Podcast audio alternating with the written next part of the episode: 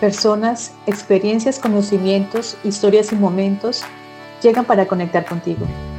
En Yascua no solo queremos llevar alimento que nutra tu cuerpo, también queremos ser un canal para que puedas nutrir tu mente y tu alma. Esperamos que este espacio cumpla este propósito en tu vida. Yo soy Marcela Pinzón y les agradezco por formar parte de esta comunidad. Esto es Yascoa Podcast.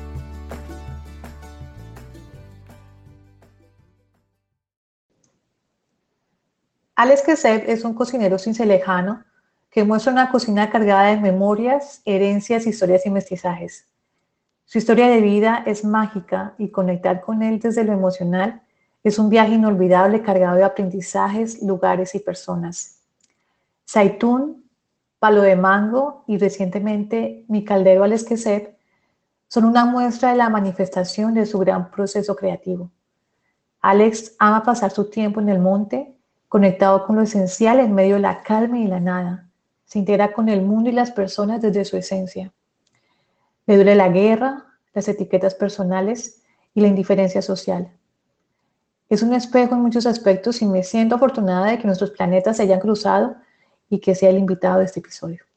Bienvenidos. Bueno, hola a todos en la comunidad de Yascoa. Estamos nuevamente en una emisión de nuestro podcast. Hoy tenemos un invitado muy especial. Alex, te agradezco muchísimo por haber aceptado mi invitación a tener esta charla. Eh, gracias por ser parte en este momento de, este podcast. Y bueno, quisieras que, mm, porfa, empezar a, a, contarnos sobre ti, quién eres, eh, cuál ha sido un poco tu historia laboral, tu historia de vida, para que las personas que te están escuchando empiecen a conocerte. Soy eh, Alex Quesep, cincelejano y sobre todo colombiano. Nací hace 48 años en un pueblo grande, en ese entonces llamado Cincelejo, y, y, allí me crié hasta los 16 años, donde como provinciano llegué a la capital a estudiar arquitectura, y donde estudié la mitad de la carrera. Después por cosas de la vida terminó en Barranquilla. ¿Barranquilla te trajo por el azar? ¿O ya lo habías planificado llegar acá? No, no estaba planificado. Llegué a estudiar arquitectura y me venía, eh, ya quería hacer transferencia a la costa, es decir, había estado dos años en Bogotá y dije, pues me tocó vivir la época esa pues, de, la, de las bombas, de las bombas del narcotráfico eh, en contra de Colombia y en ese momento, esa guerra interna que teníamos, una de las tantas que hemos tenido a lo largo de nuestra historia. La guerra en Colombia cambia de nombre, pero sigue habiendo una constante, desafortunadamente es así. Entonces, yo dije un día, yo no quiero que este cuero costeño quede aquí tirado, aquí en la 13 o en la séptima, o en la 63 o en la primera con sur, donde fuese, yo no quiero que este cuero costeño, así que busca tu charco babilla. Y venía para Cartagena, para la Tadeo de Cartagena, pero una amiga de mi mamá me dice un día, que la autónoma tenía una muy buena facultad de arquitectura y que me la recomendaba y cambié, así, pum, cambié la brújula y dije, bueno, vamos para Barranquilla, pues. No estaba en mis planes, no estaba en mis planes esta ciudad. Alex, volvemos al origen. Tu infancia en Cincelejo. ¿De qué manera haber nacido en esta, en esta zona, en estas, en estas tierras llanas, eh, generó lo que es Alex hoy en día? Yo digo que estoy hecho de barro. Yo me crié en Tres Barros, en el monte, en Punta de Llanes, Córdoba, un pueblito, un pueblito que sigue siendo un pueblito de tres calles largas, de tierra, que se detuvo en el tiempo y en la pobreza misma de las circunstancias. O yo diría que más que en la pobreza, la vida de la gente sigue siendo la misma, porque a veces incluso eh, asociamos pobreza cuando vemos que un pueblo está ahí estático, pero quizás los que tengamos la mirada pobre seamos nosotros y quizás ellos vivan en su riqueza. En todo caso, ese pueblo me marcó mi infancia, me hizo, me, me hizo saber y conocer que yo era de tierra, estaba hecho de tierra, de humedales, de árboles frondosos y también de hojas secas, también de aridez. ¿Y cómo fue tu infancia, Alex? Contento, un pelo contento. Pasé contento en mi pueblo. Tenía mis amigos de la cuadra. Eh, tenía y vivía en la desprevención que se vive en un pueblo que no hay hora. A la hora y el tiempo no existen. En un pueblo no había peligros, más que te atravesaras en la calle y te cogiera una moto y una bicicleta, que te atropellara o te atropellara un carro porque no viste por dónde ibas, pero en ese momento ese era un pueblo grande, muy sano, muy sano, muy tranquilo. Pasé contento, me movía entre Punta de Llanes, entre Lorica, Lorica me marcó mucho, iba donde una tía, hermana de mi mamá, porque en la casa de ellos había una moto y yo quería una motico y a mí nunca me la quisieron comprar porque a mi mamá le daba susto. Entonces yo me iba a Lorica a montar moto, a montar moto toda mi infancia. Era un FZ50. No, mi mamá sabía, pero los mamonazos que no me metí en Cincelejo me los metí en Lorica. De pronto no, no delante de la vista de mi mamá, pero sí, pero sí, sí fue una infancia muy, pasé muy contento y, y, creo que mis relatos hoy por hoy narran eso. siempre hago una rememoración porque fue un tiempo muy feliz. Tuve circunstancias familiares, mis padres se separaron y todo, pero, pero nada, eso no, si cuando miro para atrás lo miro bonito, lo miro bonito, lo miro con gratitud, con gratitud en los lugares y la gente de quien aprendí. Bueno, Alex es ¿Tú eres la segunda generación o tercera generación de libaneses y sirios? Segunda en Colombia. La primera fueron mis padres.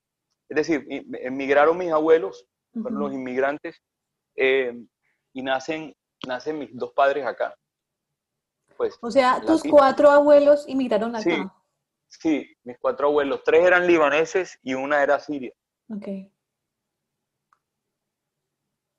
Alex, y el hecho de que, bueno, ellos llegan de una sociedad diferente, de una cultura diferente. Eh, lo que vemos es que tú heredaste parte de sus tradiciones.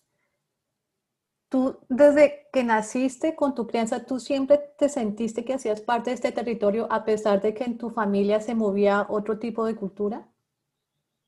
Sí, porque eh, creo que crecí también en una familia especial por eso, porque mi mamá mi mamá nunca miró lo otro, nunca miró lo que no era árabe de una forma peyorativa. Nunca preguntó apellidos. Mi papá es exactamente igual. Eh, incluso siendo descendiente de, Yo cuento la historia bonita. A mis papás les tocó un poco más duro porque era el proceso de la migración y en su juventud eh, eh, habían, digamos, todavía la comunidad, o sea, en su juventud la comunidad ya había sido, digamos, aceptada, pero todavía había ciertos rechazos y, a ellos les tocó de alguna manera vivir en el colegio expresiones de turca como cebolla o ese tipo de cosas. Eh, entonces, eh, eh, pues Colombia, no, Colombia nunca ha sido un país de inmigrantes, es decir, nuestro, nuestro, históricamente se dieron grandes migraciones en Argentina, Brasil. En, Brasil, mucho. Brasil es la capital latinoamericana de la migración, es indiscutible. Entonces, entonces, eh, aún con esas circunstancias, me enseñaron como, yo crecí como amando, amando todo, amando como la tierra esta donde nací, pero también, también respetando la memoria de los abuelos y de su territorio y del lugar de procedencia, pero con una mirada desde el Caribe. Yo creo que eso también es parte de mi esencia y es, yo no busco un origen o no me sustento a través de, de un origen extranjero, sino a partir de eso también, de esa Colombia que de esa Colombia colombo-árabe que se narra desde este territorio. Alex, ¿y a qué edad fue la primera vez que tú pudiste conectar frente a frente con tus raíces? ¿Tú tuviste la oportunidad de volver al Líbano o a esa región? Sí. yo tengo 48, eso fue hace cuatro años, tenía como 43. ¡Wow! Fue grandísimo ya. Siendo ya viejo, viejito, madurito. ¿Y qué sentiste? ¿Qué sentiste el día que, que, que, volviste allá y que tú dices, bueno, acá empieza la historia de todo lo que conozco? ¿Qué sentiste volver a esas tierras? sentí la misma sonrisa del niño que te contaba entre Punta de Llanes y Lorica. Sentía eso, me sentía feliz. O sea, yo creo que los días en que he estado con la sonrisa así, que parecería de mentira porque está congelada, fue esa estancia en el Líbano en Marruecos y Argelia, en, en, Marruecos y Argelia, o sea, en el mundo árabe, en esos tres países que, que tienen una arabidad distinta, eh, eh, aunque compartan la misma lengua, eh, pues mi familia es de Líbano y Siria, sin embargo, el mundo árabe del, del Mashrek, del Magreb, perdón, Del Magreb. Sí, Mashrek es Líbano, Siria, Palestina, toda esa región. el mundo árabe del, del, Magreb es un mundo árabe precioso. En todo caso, llegar al Líbano fue también había algo en mis genes que me decía, como en mis emociones que me decía, estás también en un lugar al que perteneces. Y, y, así me sentí, y así me mm. sentí. Mm. Pero también, pero también sentí algo muy especial y fue, mira tú, eh, llegan árabes, pero los árabes finalmente que llegan acá son costeños, porque el Líbano, el Líbano es un país muy chiquito, los procedentes del Líbano y de toda esa región, Siria es más grande y Palestina es un país pequeño, entonces llegan, llegan de toda esa región que finalmente son costeros. ¿Y qué es ser costeño? Los del sur de Europa son iguales, no hay más costeño que un italiano eh, siciliano, napolitano, entonces es un español, incluso un francés del sur, entonces es, aquí se grita, se habla en voz alta, aquí la gente es súper espontánea, aquí la gente es, eh, la gente... Habla con las manos, como los árabes. Habla con las manos, es de, de, hecho es chistoso porque cuando íbamos a tomar el avión, para el mundo árabe, para, eh, hacíamos escala en, hacíamos escalas en Frankfurt y bueno, llegas al aeropuerto de Frankfurt que es totalmente global y de pronto ya cuando cogemos el ala, ya para coger específicamente eh, el gate, la salida para, para Argelia, yo me sentía en el aeropuerto de Montería, yo me sentía que estaba, porque era lo mismo, eran los argelinos, pues las mujeres que son musulmanas, eh, o sea que, perdón, los argelinos que practican mayoritariamente islamismo, pero era el mismo histrionismo, la misma bulla, el pelado que corría, la otra que lo cogía. Yo decía, pero yo, yo, le, yo le decía a Martín, a la gente de la Cancillería, yo decía, yo me siento en este momento en Montería. Otra vez me contextualicé. Mira tú, qué bacano son, qué bacano es saber que, que, que en lugares tan lejanos, distantes, eh, somos comunes. Qué bacano es saber que somos comunes. Sabemos que tú me dices que, que tienes un contexto también de Sirio, ¿cierto? Sí, un, digamos, por el lado de mi abuela, por el lado de mi abuela paterna. He leído que Siria es uno de los países en el mundo con mayor continuidad de guerra en la historia y actualmente es un país en una guerra civil tenaz. ¿Cómo es, ¿Cómo es eso de tu familia estar huyendo de la guerra? Llegan a un país que, bueno, aparentemente se ve pacífico por encima, pero hemos tenido también una guerra muy fuerte en los últimos 200 años. ¿Cómo es eso de, de, seguir cargando la guerra encima y no poder como huir de, de esa sombra? Sabes que esa, esa, pregunta, esa pregunta es una reflexión que me hago, mm. que me hago no por la pregunta, que me he hecho todo el tiempo y las últimas veces, de, o sea, en los últimos años de mi vida, a medida que tengo mayor conciencia, mm. y me digo eso a mí mismo, digo, eh, pues la guerra, la guerra a la que pertenezco es la de este territorio. La guerra en la que crecí es la de este territorio.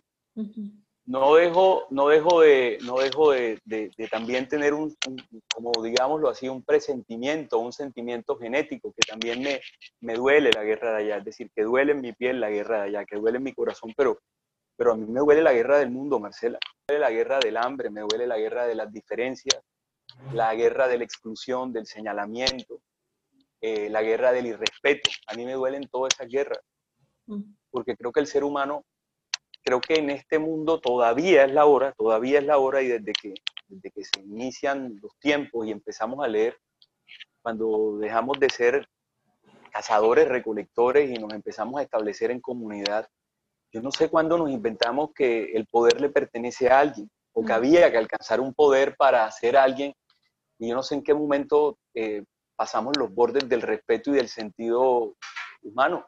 Mm. Eh, eh, para mí, para mí, para mí la, el ejercicio humano ha sido un ejercicio de observarme y observarnos y también observarme desde el contexto animal, desde el contexto animal, es decir, no solo como Homo sapiens, sino también como, como semejante de otras criaturas que también me han enseñado demasiado y que entre otras me han enseñado, como el mundo animal en su diversidad, me ha enseñado a que, a que la naturaleza provee lo que requiere, pero no se excede, a que somos una criatura que nos inventamos una narración de nosotros mismos de, poder y de validaciones de, eh, validaciones cuantitativas o, validaciones que se respaldan a través de, del mandato, de, la imposición. Eh, y, eso, me, eso, eso para mí sigue siendo una guerra. Creo que eso genera otros conflictos mayores y que otros conflictos que ya tienen nombre de ciudad, de estado, de territorio, de nación, otros conflictos que se llaman inmigrantes, la gran guerra del siglo XXI, y Diana Uribe nos la recrea perfectamente y los, todos los humanistas que he leído, eh, si hay algo que se ha exacerbado es la migración y también el sentido de exclusión. Otra vez estamos sectorizados, otra vez miramos la otredad, o sea, no, no, no eres, er, eres árabe y eres peligroso por ser árabe, o eres colombiano y eres peligroso por ser colombiano. Entonces seguimos con las etiquetas cargando en ese mundo y en esa narración de vencedores y vencidos. Sí. Bueno, Alex, vamos a volver otra vez a tus orígenes. Tú a los 16 años empezaste a estudiar arquitectura, ¿cierto? Te fuiste a Bogotá, hiciste la mitad de allá, nos dijiste que volviste aquí ahora que ya terminar la otra mitad. ¿Por qué elegir arquitectura en ese momento de tu vida? ¿Qué te impulsó a hacer esa carrera? Te vas a morir de la risa. Yo no tenía, yo no sabía, yo en sexto bachillerato, eh, no tenía ni idea. A principio de año no había pensado ni siquiera qué quería estudiar. Nunca, eso no fue como un tema para mí en el colegio, que no habían psicólogas. Apareció un día una psicóloga, nos hizo un test y, salí, y el test salió que yo era apto para arquitectura. Y, pero, pero sí me empecé a observar desde ese momento y no joda, dije, no joda, siempre he sido un man que ha armado legos, Estralandia, que ha jugado con barro, que ha pintado, que siempre he sido un, un, un, un man sensible, creativo. Entonces, y la verdad es que eh, la elección esa, esa forma azarosa también de, de, no haberla pensado, sino que me llegó por un test, eh, eh, también me gusta. Es decir, eh, si hay algo que me, me, da mucha alegría es haber estudiado la carrera que estudié. Bueno, y cuéntanos por qué el salto de arquitectura a, a cocina, a la historia de tu vida. Año 1999, Alex venía trabajando como arquitecto desde el año 95. Uh crisis de la construcción, una de las crisis más grandes que hemos tenido en el país, porque, porque se pasaba de la economía ficticia del narcotráfico eh, a, la, a, la, cotidianidad y la finca raíz se cae al piso. Y este man se quedó varado, sin trabajo, y eh, empecé a trabajar, eh, dije, también, mira, es que, es que la memoria, la memoria, mejor dicho, el sentido de la vida y de lo que vives cuando niño hay muchas cosas que van saltando y te van llegando después y es cuando las empiezas a entender. Y yo sé que tú entiendes todo esto que estoy diciendo. Y Empiezas a atar caos. Empiezo a atar caos y empezó a fluir la comida. Y me daba además una sensación de bienestar porque, porque la arquitectura es un proceso. La arquitectura es un proceso donde, donde, donde la obra se demora un tiempo.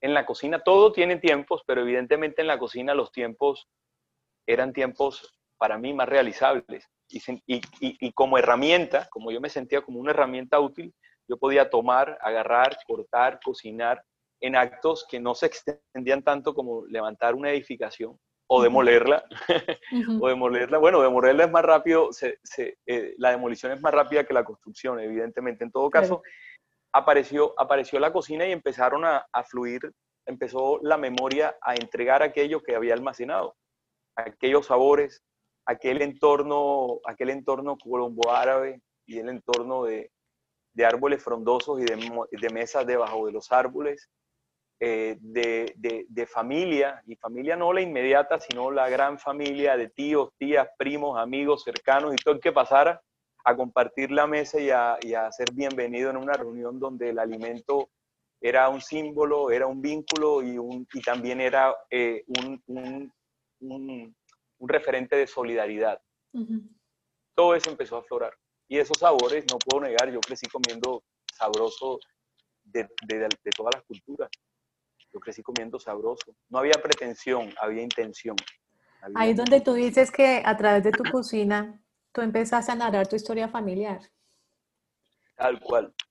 Y, me la, y la rememoro y hay cosas que todavía me erizan los pelos, incluso ahora hablar de eso, porque es que, es que fueron las, las escenas de las comidas y de los almuerzos en donde la tía Faride, en donde el tío Faride, en donde, en donde la tía Yolanda y el tío Elías en Coveñas o en Lorica, o donde aquella señora cuando íbamos al monte que parábamos debajo de un mango frondoso y la casa estaba al lado y había esa reunión en ese patio y estaba por allá la leña puesta con esos calderos, todo eso, esos, esos olores a mí se me incrustaron en la memoria.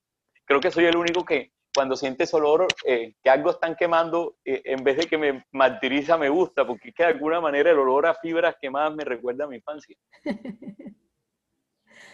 Aquí es interesante cuando tú nos muestras la arquitectura y la cocina y nos muestran, nos muestras que son dos carreras que no se oponen, se complementan.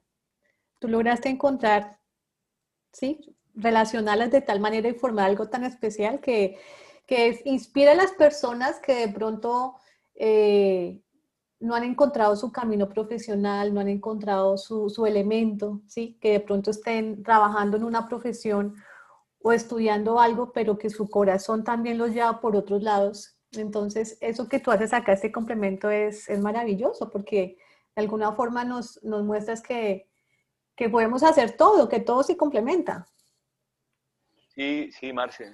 Eh, así lo he vivido y tal vez me ha tocado, eh, ojo, todas estas narraciones que, que te comparto y esa pregunta o esa reflexión que, a la que me convidas, eh, y esos cambios y esas transiciones las cuento quizás con poesía, con ensoñación, pero, pero el, transcurrir, el transcurrir tuvo sus arideces, ¿sí me explico? Su aridez, tuvo sus periodos difíciles, tuvo sus momentos, sus validaciones, porque, porque, porque igual eh, eh, el creativo, el referente familiar es que el creativo va a vivir de nada, que, que, que, y no porque la familia creo que no crea en eso, o sea, yo creo que todas las familias eh, creemos en que, en que el arte o el sentimiento o el ser artístico o creativo eh, es muy válido, sino que, que, siempre las familias nos preocupamos es como por el porvenir económico de los hijos. Y porque estén bien y porque no les falte nada, pero, pero creo que el, ese andar que tú dices y ese encuentro de esas dos disciplinas y de esas dos artes al tiempo, a mí me, me ha dado mucha, mucha alegría y como mucha satisfacción el tener esas herramientas, esas magníficas herramientas, porque también han construido mi forma de ver la vida. Sí. Yo he escuchado en varias entrevistas que te han hecho que tu meta nunca fue eh, luchar por ser reconocido, pero aún así tú has sido muy reconocido. ¿Cómo has hecho para lograr mantener los pies en la tierra y no llegar a ese mundo donde muchas personas que reciben reconocimiento llegan y se quedan ahí, como si en otra galaxia, sino tú estás acá en la Tierra, tú eres una persona que puede hablar con el ministro tal, pero también puedes hablar con la persona que está barriendo en la esquina sin ningún problema. ¿Cómo haces para hacer así? Porque soy hijo de Latife y de William. William, aunque, aunque de ellos, eh, los dos son una buena fórmula, aunque ellos no se entendieron, ¿Sabes que cuando, y te, te voy a responder desde el Líbano, cuando llego al Líbano, iba para el pueblo donde nació mi abuelo paterno, eh, y llegó a una intersección de caminos, Marce, y por un lado decía eh, Batrún y para el otro contrario Tanurín. O sea, las flechas eran contrarias. La familia de mi mamá es de Tanurín y la de mi papá de Batrún. Yo dije, por eso no se entendieron. Mira que hasta la flecha están mostrando que son de dos pueblos distintos. Okay. Entonces, entonces, yo creo que, pero creo que William y Lati son eso. William y Lati, William tenía una cafetería en lo que era la calle de los Turcos en Cincelejo, en el antiguo mercado, donde mi abuelo tuvo el almacén La Estrella Roja y mi tía Carmencita el suyo. Y William estaba en el mercado y aprendí el contacto con la gente, aprendí el contacto con lo cotidiano y a sentirme cotidiano y común. Y la fue exactamente lo mismo, siendo una mujer más reservada, más introspecta, no menos conservadora, pero mi papá más público, esta mujer eh, de lecturas, de trascendentalismo, de existencialismo. Ambos fueron muy existenciales y muy contemplativos, o son, están vivos. Creo que sale de eso, o sea, incluso el, hecho de pensar en reflexionar en que me sienta, que por qué ha pasado esto y no me sienta del otro, ni siquiera está en mí, porque es que, o sea, em, hombre, ¿en qué película se monta la gente? Es que es dos puntos y al grano, ¿en qué película de, tenemos, tenemos roles, hacemos mitos, narramos, construimos un mito y el mito va narrando solo en cada individuo, pero la esencia humana es toda exactamente la misma, es decir, la misma con esa diversidad que somos. Mejor dicho, lo voy a hablar en sentido gastronómico o arquitectónico. Una edificación es la multiplicidad de piezas que están articuladas y eso hace la edificación. Un plato es la multiplicidad de ingredientes que están articulados y eso hace un plato. Un plato es todo, una construcción es todo. Los seres humanos somos eso. Somos una, somos una unidad que tiene partículas adentro, pero estamos dentro de una unidad. Pues es, esa, forma, esa forma creo que era lo que te decía anterior cuando hablábamos de la guerra, en una escala, en una escala ya más individuo, es como las guerras internas, las guerras de los egos, de sentirte que te validas por alcanzar algo. No, uno se valida por el sentido de comunidad, uno se valida por el sentido de otredad, uno se valida porque reconoce a quien tiene enfrente, porque es que si no tuviésemos enfrente, no se hubiese creado en el planeta nada, no se hubiese narrado la historia porque no tendríamos a quien contárselo. Es precisamente la otredad la que nos convida a hacer lo que tú y yo estamos haciendo en este momento. Bendita otredad. Bendito el otro. Sí. Alex, tú eres papá de dos hijos. Cuando la paternidad llegó a tu vida, ¿de qué manera te transformó? ¿Cómo era el Alex antes de ser papá y el Alex después de ser papá? La paternidad me asaltó. No estaba preparado para eso. ¿A qué edad te convertiste en papá? A los 24. Uh, joven. Mi esposa. Fuimos los dos jóvenes. Claro trabajando como arquitecto, en el trance hacia la cocina. Llega Nashua, mi hija. Nashua tiene hoy día 23. Em,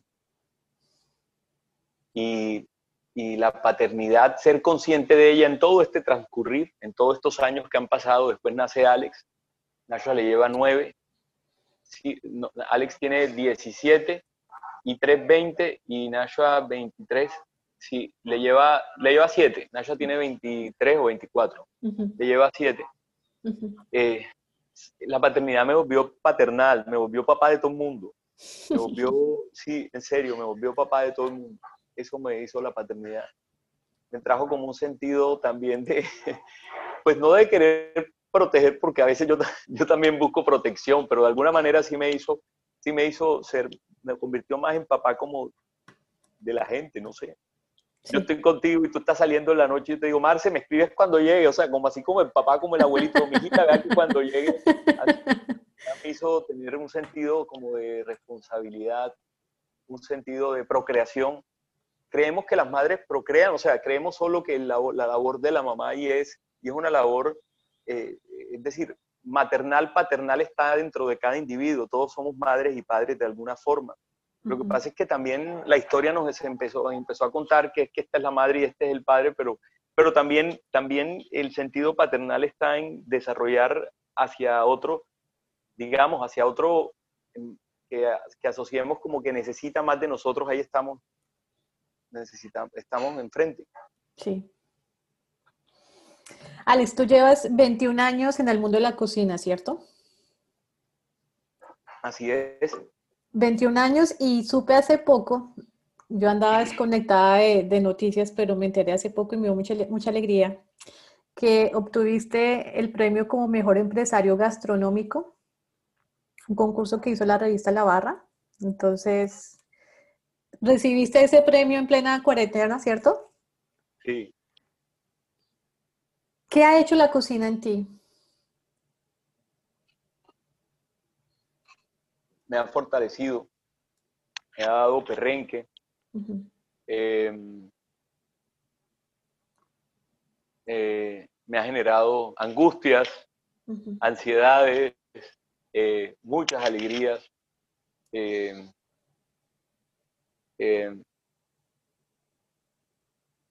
Me ha hecho pensar en el alimento, en el plato, en el plato, en el plato como, como, como como un objeto social, como un objeto político, como un objeto, como un objeto de necesidad, de necesidad mundial, de necesidad indiscutible, lo que tiene el plato encima, y entendamos como plato en un sentido, eh, en un sentido literal o en un sentido metafórico, llámense las manos juntas para sostener el alimento, llámese el plato de losa, de peltre, me ha hecho pensar en eso, me ha hecho pensar mucho en lo que significa el alimento para el ser humano. Aquí entra también algo que estoy pensando de ti, es que tú eres una persona inconforme, eres una persona muy inquieta.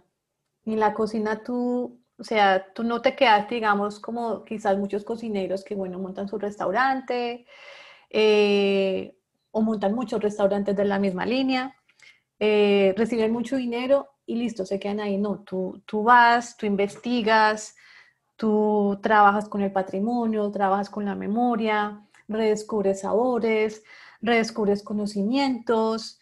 Eh, ahorita lo que está pasando contigo, que tú te estés transformando, también a nivel de, creatividad, porque por lo menos ahorita nos hablas de, lo que está pasando con, con el caldero Alex, que sé que me encanta esta, esta faceta tuya. Y es una muestra de eso, de que tú eres una persona completamente inconforme. Siempre estás queriendo ir más allá. Bueno, yo lo veo de otra forma. Quizá con, o, lo digo con otras palabras. Yo vivo conforme. Acepto, entendiendo por conformidad que me gusta como soy y me gusta, digamos, y me gusta cómo me muevo. Lo que sucede es que en mí habita ese niño inquieto que sigue explorando, porque es que eh, el, somos un prisma, estamos, nuestro lente es un lente que, que, nuestro lente es un lente que tiene un prisma y ese prisma nos permite ver, ver en la realidad múltiples y simultáneas realidades. Y, y, y puntualmente, incluso para no hacer un discurso abstracto, es es que un plato, un plato es un elemento, lo que está en un plato, la comida es un elemento que se come, entra a tu boca y te nutre, pero también es un elemento que te cuenta una historia, te cuenta una procedencia, pero también es un alimento que sirve para alimentar a otros, es decir, tiene una cantidad de significados alrededor y yo lo veo de esa forma, lo veo de una forma holista, no lo separo, no separo la historia del plato que, del alimento que muerde, del alimento que comparte, sino que está para mí concatenado y articulado. Y eso es antropología, finalmente. Eso es antropología. Bueno, Alex, ¿cómo, ¿cómo has enfrentado todo este proceso que hemos vivido en los últimos meses? ¿Qué ha significado para ti a nivel laboral, a nivel personal? Eh,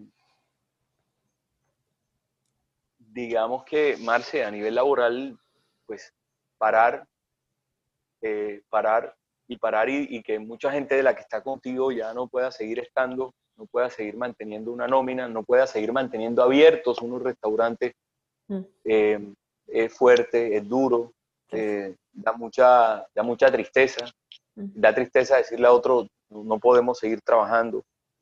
Y eso, eso ha sido lo que más me ha, digamos, dolido.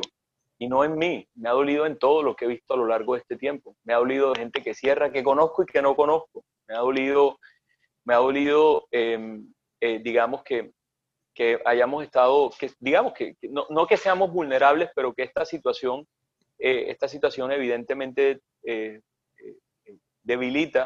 eh, el tejido social desde de, la necesidad económica y fundamental del individuo para subsistir. Es decir, nos deja, nos deja como, nos deja, deja una economía, una economía bastante quebrada, bastante fragmentada. eso, eso ha sido lo más duro eh, me han movido otros sentidos que me han llevado a hacer otra, que me, que me han llevado a hacer eh, otra conciencia, otra conciencia y es, me ha movido la palabra solidaridad. y no por haberla ejercido no durante este tiempo, sino también como una, como una necesidad fundamental de recordar de que, de, que, de que la solidaridad es parte de la coexistencia con los otros, de que no se nos puede olvidar, al menos a mí, y, han nacido también en medio de las circunstancias, han nacido eh, proyectos que estaban allí eh, eh, y necesidades que, que, ojo, que hablando de ese Alex inquieto y tal, no, no o sea, Alex puede ser desde el punto de vista de la percepción dentro del mundo de la oferta y la demanda, Alex puede ser un nombre, pero acuerde que los nombres o las construcciones colectivas tienen gente que está también dentro del grupo. Que Alex no es una figura única ni principal, sino es parte de todos los obreros que estamos siendo parte del mismo grupo, del mismo conjunto. Y nace Mi Caldero. Mi Caldero es un proyecto de Jerry, de mi esposa, es un proyecto realmente de ella. Cuando digo de ella, es un proyecto que ella había soñado.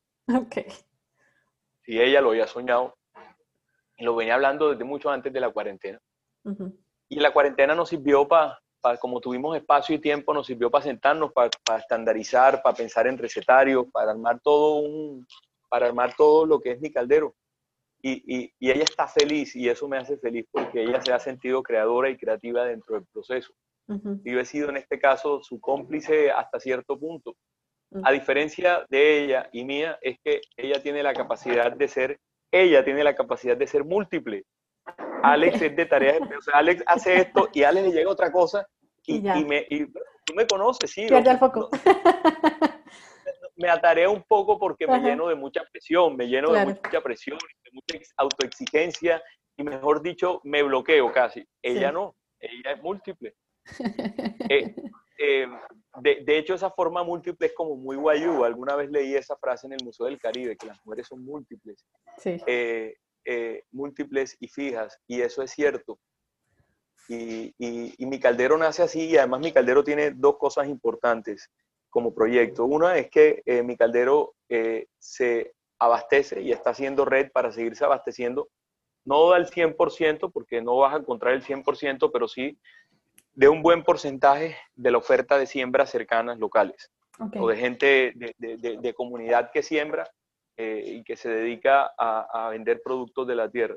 Y el otro es que también mi caldero, mi caldero está orientado a seguir con la, con, con, como aportando en la medida en que vaya generando la Fundación Cocinando Alegría, fundada por Jerry y por mí, eh, para seguir trabajando con comunidad y con habitantes de la calle. Entonces, eh, Galdero tiene ese componente que es muy importante de ese plato social que te digo.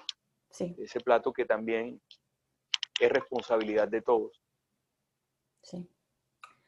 Bueno, Alex, ¿con qué alimentas tu vida?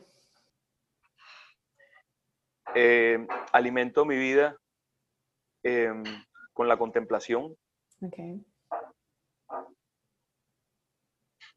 Eh, ¿Qué es la contemplación para mí? Em, observar la cotidianidad, la vida en movimiento. Alimento mi vida con la lectura. Alimento mi vida.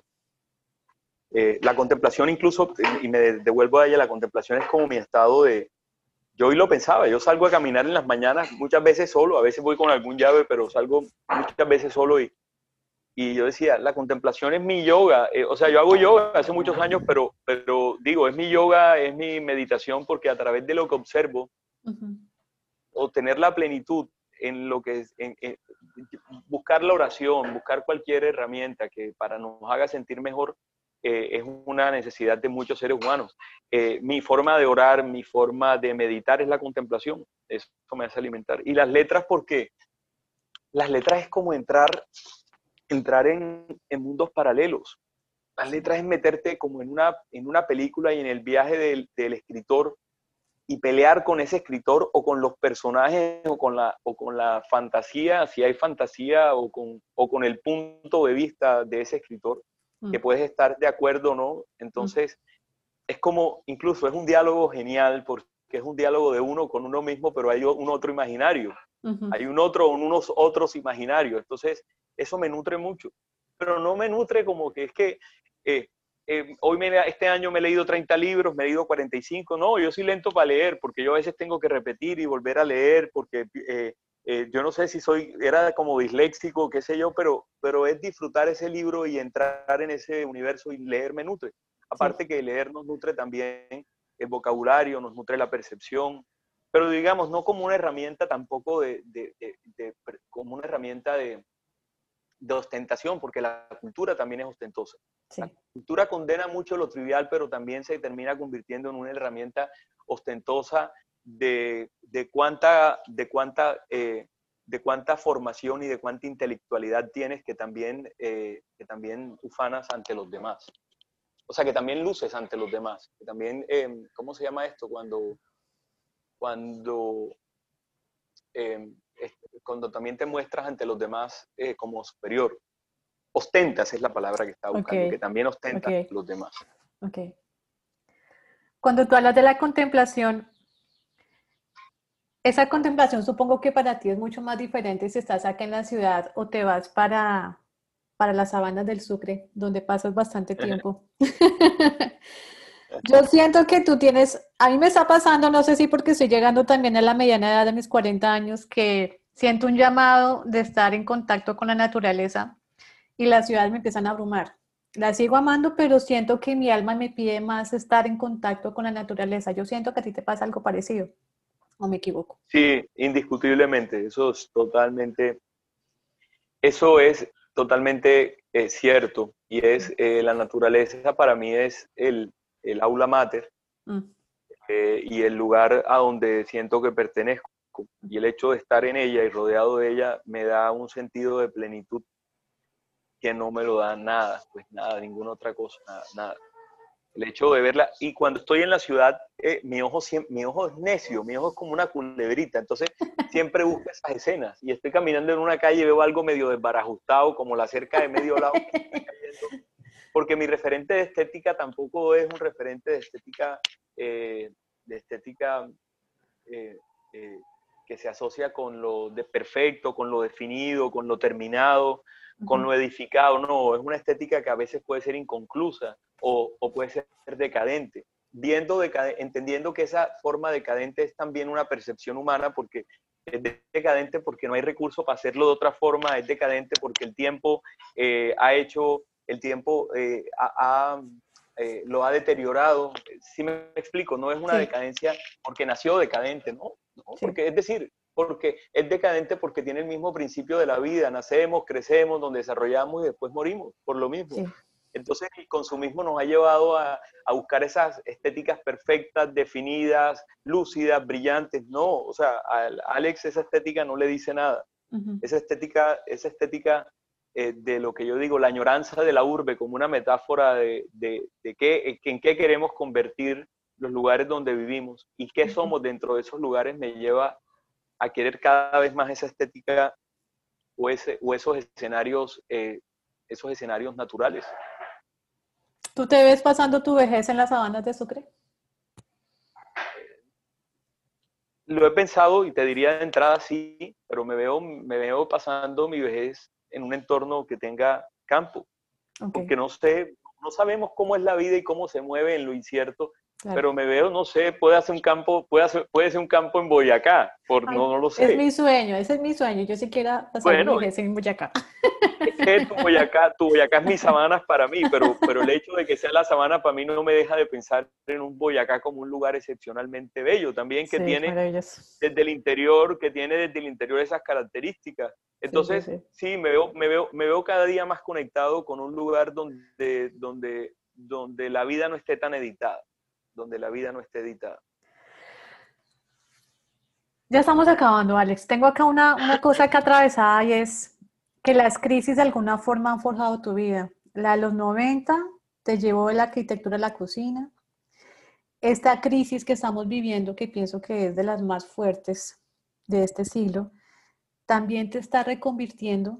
Entonces, a partir de esto, con tus vivencias, con lo que has experimentado, con tus angustias, con tus momentos de luz, con tus momentos de sombra, ¿qué consejo le darías a las personas que te están escuchando para enfrentar un futuro que no conocemos, enfrentar un futuro que no sabemos que nos va a deparar a ninguno, pero que igual necesitamos enfrentar con la mayor fuerza posible? ¿Qué consejo darías a las personas que te están escuchando?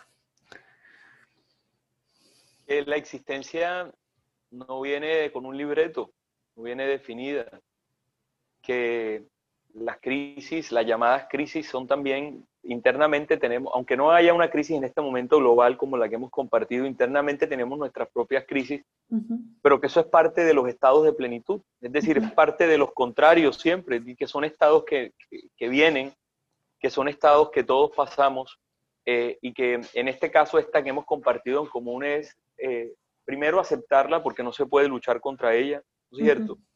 Eh, aceptarla eh, y, dentro de esa aceptación es ver cómo, cómo, cómo, la palabra es cómo busco, cómo busco dentro de esa aceptación de estas circunstancias, cómo me voy acomodando de nuevo, cómo me voy moviendo de nuevo. Es que el planeta está en movimiento todo el tiempo y podríamos hablar de crisis, yo le hago una relación y digo crisis puede ser caos, y, de alguna manera la formación de la Tierra y de los planetas fue una gran explosión. Entonces, eh, no la podemos disociar de cómo es la dinámica de la vida. Y todo lo que está vivo eh, tiene la virtud de estar vivo, pero tiene la fragilidad de poder, de poder, de poder cambiar, de poderse mutar, de poderse alterar, alterar en un momento dado.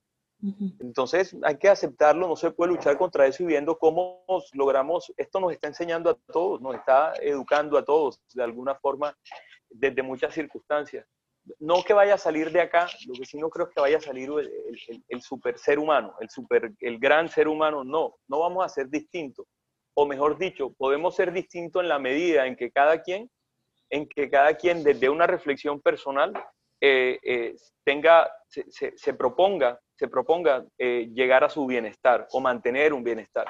Pero no vamos a ser distintos, la naturaleza humana tiene sus características, incluso para lo que asociamos como bueno o malo, para el placer, para divertirse. Es que si la gente sale o no sale, pues en algún momento todo el mundo va a empezar a salir porque la gente quiere otra vez sentarse en un lugar o en la banca de un parque o quiere irse a la playa, o quiere irse, o quiere ir a jugar billar, o quiere sentarse con las amigas, o quiere simplemente llegar a un espacio y ponerse en, sentarse en forma de loto y meditar, qué sé yo, todo eso lo está requiriendo la gente. Entonces, la crisis es una constante en, en, la vida, pero entendiendo como crisis no, no como un mal estado, es decir, no, no, no del, en el sentido que asociamos Em, como cuando también mencionamos la palabra discusión. Discusión es un planteamiento, discusión es una mesa común donde estamos planteando ideas y donde sacamos una conclusión. Eso pasa con esta circunstancia.